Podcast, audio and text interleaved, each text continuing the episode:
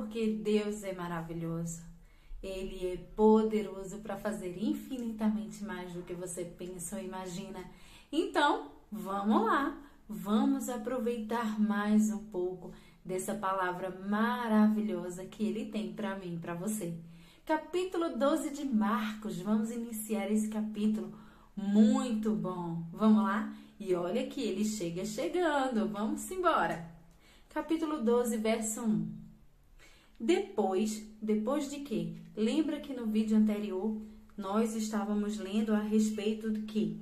A autoridade de Jesus, que os escribas, os fariseus, os principais sacerdotes queriam pegar Jesus. Eles estavam ali o tempo todo vendo se conseguia uma falha, encurralar Jesus em alguma coisa. Mas não conseguiram. Então, continuando.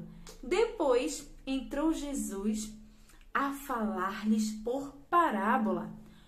Um homem plantou uma vinha, cercou-a de uma sebe, construiu um lagar, edificou uma torre, arrendou-a a uns lavradores e ausentou-se do país. No tempo da colheita, enviou um servo aos lavradores para que recebesse deles dos frutos da vinha. Eles, porém, os lavradores, o agarraram, espancaram e os despacharam vazio. De novo lhes enviou outro servo, e eles o esbordoaram na cabeça e o insultaram. Ainda outro lhes mandou, e a este mataram.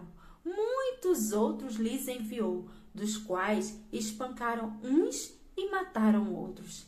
Restava-lhe ainda um, seu filho amado. A este lhes enviou por fim, dizendo: Respeitarão a meu filho. Mas os tais lavradores disseram entre si: Este é o herdeiro. Ora, vamos, matemo-lo e a herança será nossa. E agarrando-o, mataram-no e o atiraram para fora da vinha. Que fará, pois, o dono da vinha? Virá, exterminará aqueles lavradores e passará a vinha a outros. Ainda não leste esta escritura? A pedra que os construtores rejeitaram, essa veio a ser a principal pedra angular. Isto procede do Senhor e é maravilhoso aos nossos olhos.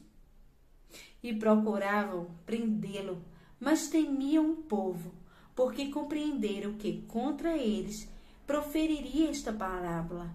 Então desistiram e retiraram-se dali.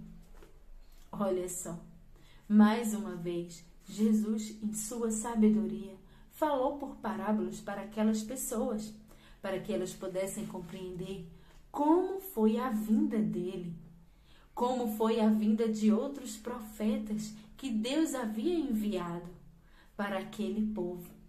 E claro, ele estava ali falando em parábolas, mas os bons entendedores entenderam que eram os fariseus, todos aqueles lá, os sacerdotes, os escribas, que queriam né, pegar Jesus de alguma forma. Eles entenderam, queriam pegar Jesus, mas temiam o povo. Então o que eles fizeram? Saíram dali. Eles continuaram errando eles erraram antes, erraram durante e erraram também depois. Olha só, nós muitas vezes também podemos errar, mas permanecer no erro, muitos dizem, é burrice. Nós devemos aprender com o erro dos outros. E é que nós aprendemos sim com o erro daquelas pessoas que queriam matar Jesus, pegar Jesus como tem também muitas pessoas hoje que continuam perseguindo Jesus. Mas ele é sábio. E a gente viu aqui o final da história. O que acontecerá? Ele vai tirar, como assim como ele tirou, as bênçãos, a, o favorecimento daquele povo e deu para outros. Não continue errando como eles.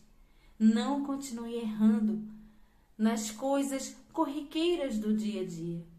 Coisas pequenas podem se transformar em grandes problemas.